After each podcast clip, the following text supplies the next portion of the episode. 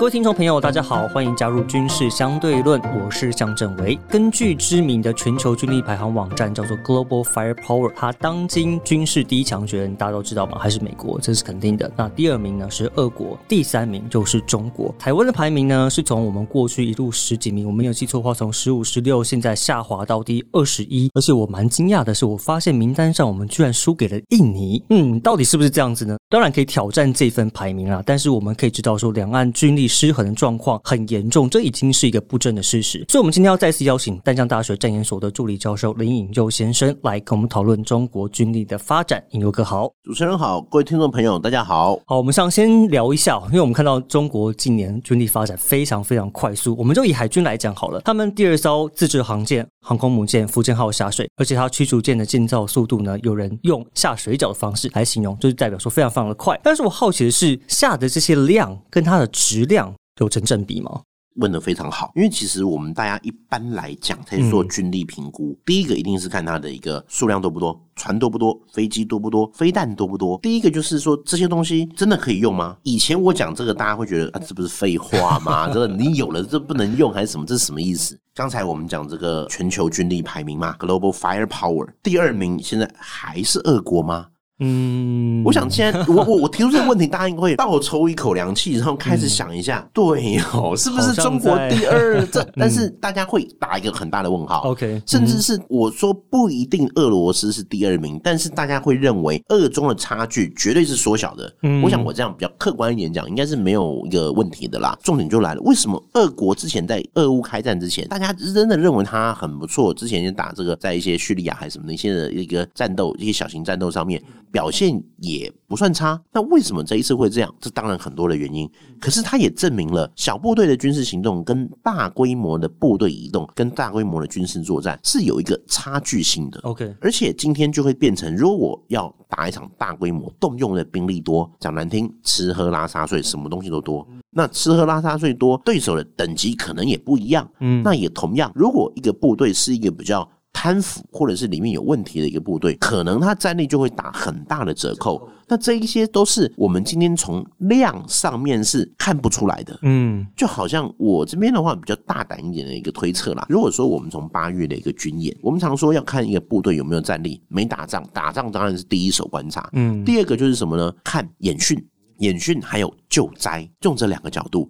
第一个演训就是要去模拟他们讲实战化哦，要去这个模拟作战的情形。这个演训，你如果说只是他们的内陆地区两排什么蓝军旅啊、红军旅这样跑来跑去，我们也看不出所有人所以然来。可是八月的这一次围台军演，我们看到他可能接下来对台湾的作战围困、包围、这个封锁，可能是一个方向。第二个就是什么呢？第二个的话就是我们从里面其实也可以去看到他动员能力跟后勤能力的问题。什么叫后勤能力的问题呢？我相信大家应该还有印象，我们那时候国国防部说是打十一发飞弹，日本说九发，之前大家说中共可能是说十六发，但是我后来去看央视做的动画是打十六颗出去。可是重点就来啦！我记得是那天好像中午发射嘛，快一点的消息，然后应该十二点多发射，三点多中央电视台就出来十六发的动画。中间这段时间来得及做动画吗？还是说他们事前接到了实资讯是要打十六发？如果今天是要打十六发，可是我们确定的看到是十一发，代表有五发可能失误，可能不晓飞哪去了。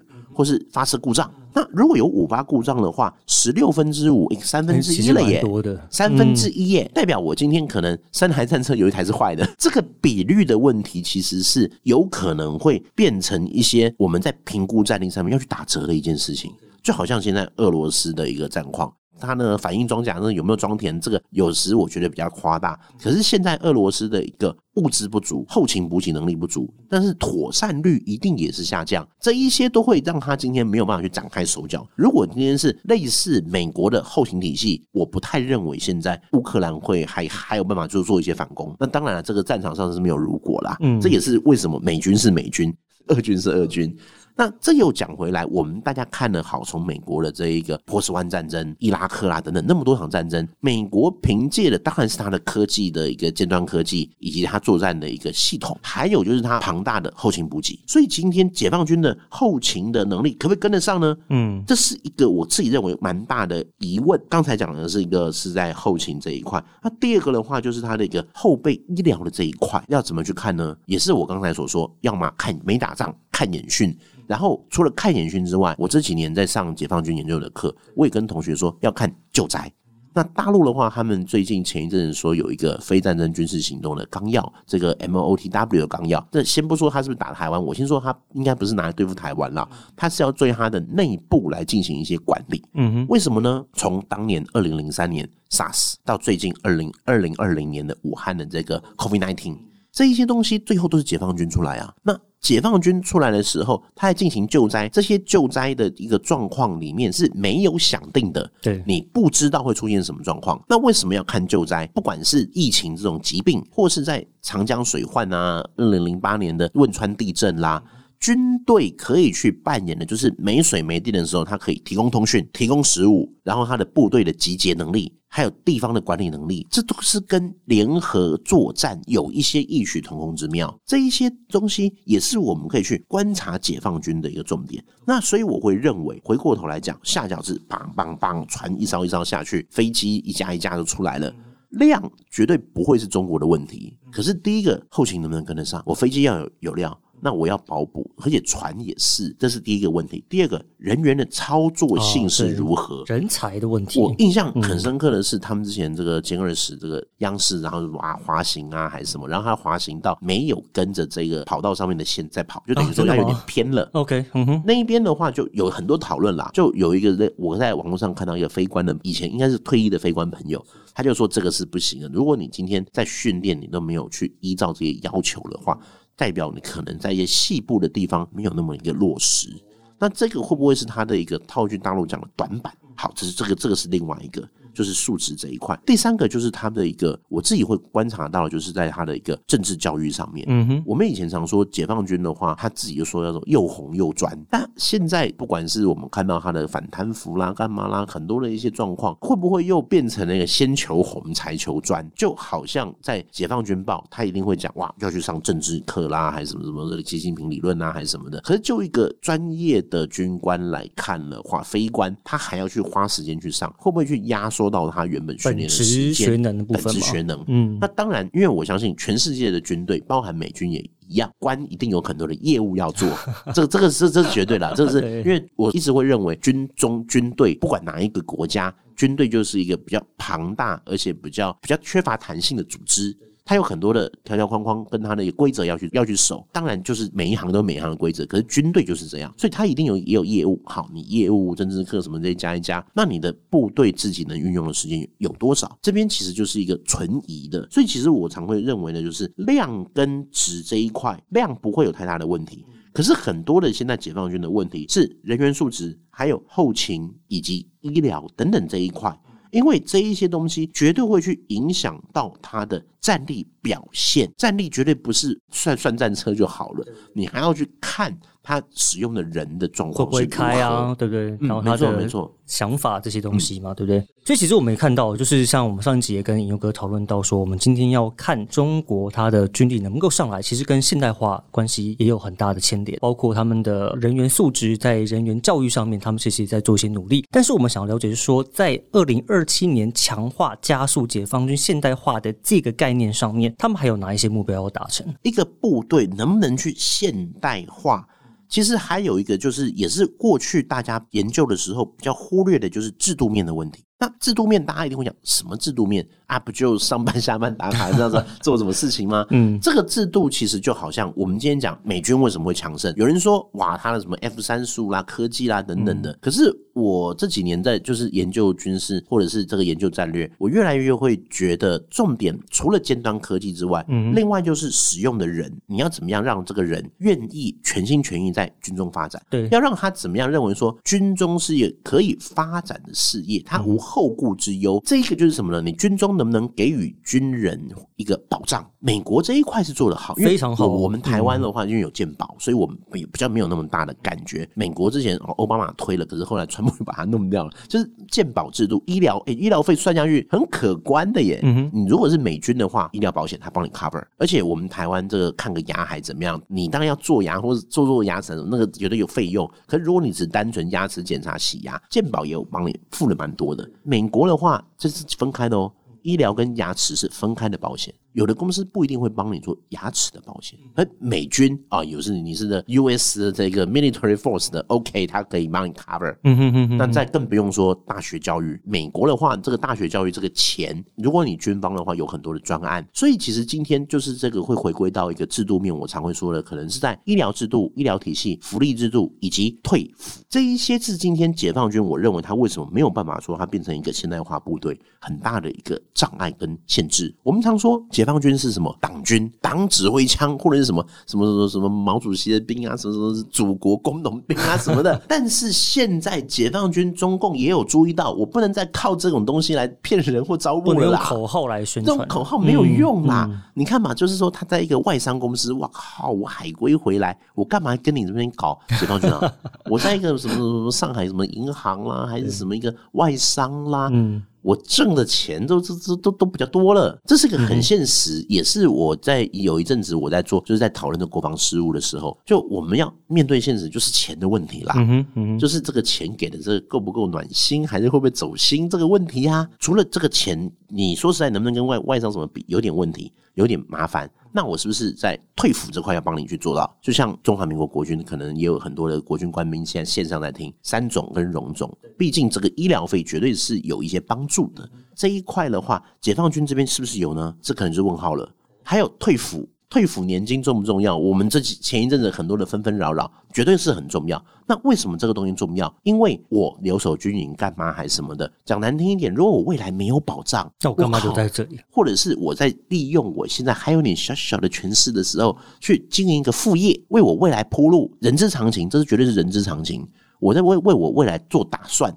那我退下来之后，我还有一些活儿，或者还有一些经济的收入来源，这是一种。第二个就是趁现在能贪尽量贪，能污尽量污。那这样的部队能打仗吗？这是一个很大的问题。这就是会影响你今天说我有五艘军舰，可是我的油料都不够，因为被人家倒卖出去了，嗯，不可能打仗。那所以说，我会认为所谓的现代化这一个目标，嗯，会是在不是只有是单纯我们看到它的飞机大炮这个数量。而是有一些制度面的问题，那制度面的研究也是这几年啦，各界在做解放军研究开始去注意到的一点。制度面你这些没有弄好，不可能可以打仗，因为如果你只是这些装备，然后人心惶惶，士兵啊、官兵都没有这些心思在军队自己的做好本职学能的话，可能你的表现。不会比俄罗斯好到哪里去，所以我们今天就问一个很直接的问题哦。所以，因为今天中国他们强军不只要解决我们所谓台海问题，更是要挑战美军的霸权地位。但是，依你的判断跟评估，中国有可能赶得上美军，或是无法超越美军？我觉得中国它能不能去赶上美军，我是说缩短差距是一定会缩短，但是你说能不能超越，说实在我是比较疑问的。因为现在美国也会进步，中国在进步，美国也会在进步。我自己在研究解放军这么多年，我自己会感觉。到解放军的问题不会是什么科技的障碍啊，或者是什么，是人的问题。就好像抗美援朝，他们叫抗美援朝，韩战嘛。那时候回来之后，当时彭老总啊，还有什么彭德怀，他们就已经有讲过国防要现代化。可是最后，OK，彭老总因为因为一些状况，就政治问题。林彪也有讲过，未来战争是要按电钮的，怎样怎样，提出了很多国防现代化。嗯，可是后来林彪怎么样，大家也也都知道了。更不用说后来啊，江泽民最近离开了啊，然后这个他当时底底下的徐才厚、郭伯雄，还什么很多很多解放军的问题，可能我们现在看不到。但是这种人的因素或政治的因素，会去让他的部队在走向现代化的时候，会去遭遇到一些阻扰。我觉得这是他根本性的一个问题。嗯，那再来的话，就是这个是比较政治面的一个层面。第二个，我们回归到比较军事面的层面。军事面的层面的话，我会觉得就是中国能不能去赶上在军力战力，我我就是我们先把刚刚讲制度面这些问题先抽开。嗯，单纯就装备面上来看，我会认为他现在碰到的一个问题，就是他的一个军事思想跟装备跟训练，是不是可以去变成一套？当然，中共很喜欢讲具有中国特色。可什么是具有中国特色？你可不可以去吸收别人的长处，变成一个符合他自己的战略？他自己说他在进行一个战略十字路口，或者是什么发展的一个十字路口。未来的国家战略是什么？因为你要国家战略定得很明白，国家战略、国防战略各军自重、各自发展，你才可以形成一个有效的体系。他以前很喜欢说“先求有，再求好”。可是当你先求有，再求好，你会发现你你是开杂货店，什么东西都是杂的，或者什么宁愿让人来等装备，不要让装备来等人，就会发现你人学会的东西会不会到时候过时了？哦，以前还可以这样玩，但是在现在，我们就讲这十年好了。哇，AI 啊，大数据、智能化，很多新东西，我不认为是十年前、二十年前的指挥官他们会去会去学到的东西。那另外就是今天讲的，就是融合的一个程度。你如果是先求有再求好，就很容易会变成一个。我就直接说，我自己观察解放军那么多年，他走的还是一个美皮恶骨中思维这样的概念。联合作战绝对是学美军那一套。美军二次破完伊拉克，表现了未来战争要怎么打。大家都要学这个联合作战，这是美国的那个 style。可是呢，今天对解放军来讲，它的组织架构跟它的一些装备，其实是走俄罗斯的一个路线哦。嗯，对。那今天俄罗斯在乌俄战争这场表现真的不怎么样，我直接说就是不好了。对，与普丁原本的预期绝对有很大的落差。那是装备不行吗？教范不行吗？战术战法不行吗？还是他组织有问题？有机会我们再来讲。呃，我个人认为俄罗斯最大的问题是组织。当然，美军也不是没有问题，像是哦最直接的预算啊，还是什么。可是我必须说，美军这一些问题，呃，现在解放军碰到的问题，美军大概是在越战后。碰到了越战，我们看到美国大兵好像回来比较婴儿杀手。我们呃，如果有一些听众朋友有印象看过这部老电影的话，这兰坡第一期第一滴血，我靠，他回来根本就是那种你给我滚出这个镇，大家对他是很 negative。对对，美国大兵怎么样从越战结束的婴儿杀手这个很 negative 的一个角色？变成现在，如果在机场，美国这样，哦，军人特别休息，军人优先登机。我印象很深刻，旧金山的时候，因为我念书在旧金山，在那边的话啊，什么你是军人出示的一个证件，免费冰淇淋给你一支。哦，类似这些，对美军非常非常好。因为美国人知道，就是你们这些美国大兵 GI 去上战场，先不是抛头打洒热血，这个太太夸张，但就是你们的牺牲，才有你今天美国这样子繁荣啊。嗯，对，没错。OK，这个是对军队的一个这个态度的一个问题转变嘛，对不对？那这个。转变，美国是怎么转变的？可能是组织，因为的高尼法案，还有美国，我自己会认为，美军在冷战结束的前后，他做了很多的检讨报告。你一定要去正视自己的问题。那时候，美国我记得第一本叫《Base Force》，基本军力评估，我到底家当有什么？哪些基地是空的？哪些番号根本没有那么多战车？或哪些根本不能用？好，我先做调查。第一个 Base Force，第二个 Battle Up Review。Bottom up review 就是一样，就是做一个全面的盘点，做哪些有用，哪些没用。两个报告完了以后，九三年他又做了一份报告，叫 Role and Mission，三军角色跟任务的检讨。我美军要干嘛？没有冷战的话，那我美军要做什么？等等等等，这些报告才最后才推出 QDR，才推出了什么什么什么。等于说它是有个通盘的检讨跟思维。这些在大概八零年代末九零年代初所做的事情，解放军现在要走向现代化，就要去做到这一些的一个。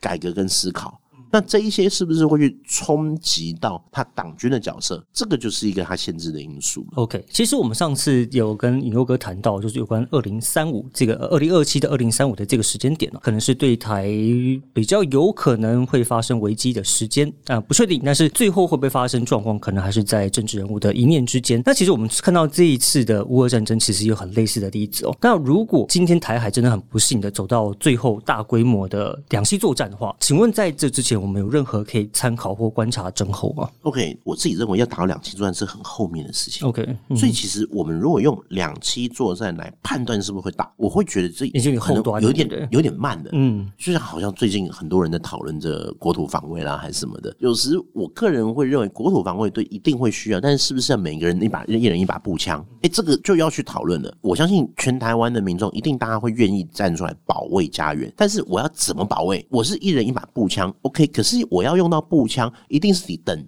敌人上岸才会用得到步枪。嗯哼，可是如果今天敌人第一波可能是飞弹呢，可能是轰炸，我什么时候会用到这把步枪？我花了很多的时间在训练最后的战役、最后的准备，但是前面的第一段会不会就已经把我们的人力给消耗差不多了？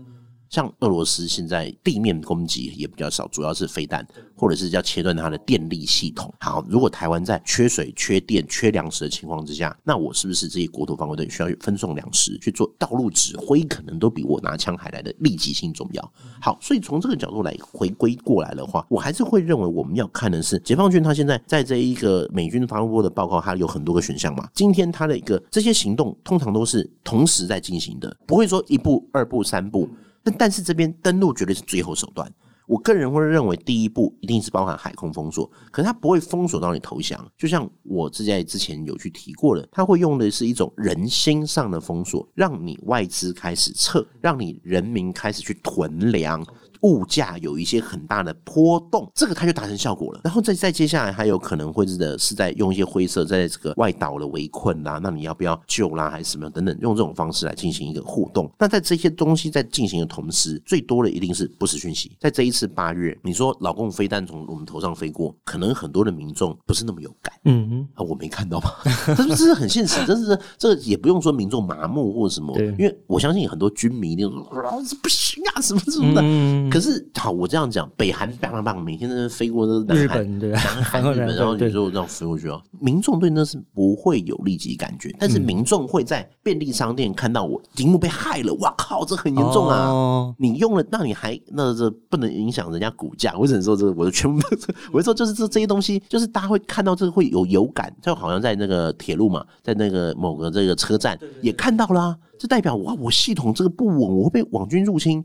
这是对民众有感的事情。OK，所以其实，在现在的话，我自己会认为，这种讯息战、网络战、不实讯息，它的攻击性可能会高过一枚飞弹。这是我们自己，我们绝对要去面认真去面对的这个状况。这是立即最有可能会对我们战成造成威胁的。那它会实的一手，虚的一手。实的可能就是哇，军舰在你那边开来开去，飞机这样飞；然后虚的就是用这种网络战、讯息战去来攻击你。所以其实这也是符合我们讲，就中共对台湾来讲的话，第一步一定是会希望和平统一，大家都不打仗，就这样。但是在现在来看，机会不大。如果没有办法和平统一，第二步应该就是不战而屈人之兵，再来就是小战而屈人之兵，用一些灰色地带，没有开战，可是有一些军事上面的行动，来让你的内部民众不愿意支持。OK，就像如果今天俄乌民众没有人想要支持泽伦斯基，还叫你下台。或者是更退一万步讲，一开始二三月泽伦斯基就跑了，伪政权就来了嘛，就就是俄国人办个公投还是什么就来了。那这一次的状况会不会是在台湾出现？如果我们民众就是永立第二政府啦，还是什么什么等等的，那这样的话会不会就造成一个分裂？这个分裂就是老共会希望有的，因为这个会降低他军事投入的损失，他的一个预算或什么他的一个预计计划。有这样的话，就最后这些他也不用全面攻击了。所以，如果他今天在前面的小战或不战这些怎么都达不到，才会开始可能开始有更多的军事行动。开始有飞弹啦，或者是第五纵队啦，这些都用完了，最后掌握海空优才会进行登陆。所以其实要去看什么时候会有这些征候。当然你说传统的兵力集结啦，还是什么，这些都是可以去观察。可是有时我自己也会去看的，就是医疗人员。OK，打仗一定会动用到这一些后备的这些后备，或者是医疗的医院这些，就好像我们讲血浆不能放太久啊。那这个东西就是战争会去准备。OK，好，其实非常谢谢尹佑哥今天的分享，因为我们今天节目的目的并不是要恫吓我们的观众、恫吓我们听众，而是希望大家能够保持危机意识，能够对我们对岸，就是我们目前最大的威胁来源，能够有更多的了解。也非常谢谢大家收听周三的军事相对论，我是向正维，也希望下周我们再次见面。祝您有美好的一天，我们下次再见，拜拜。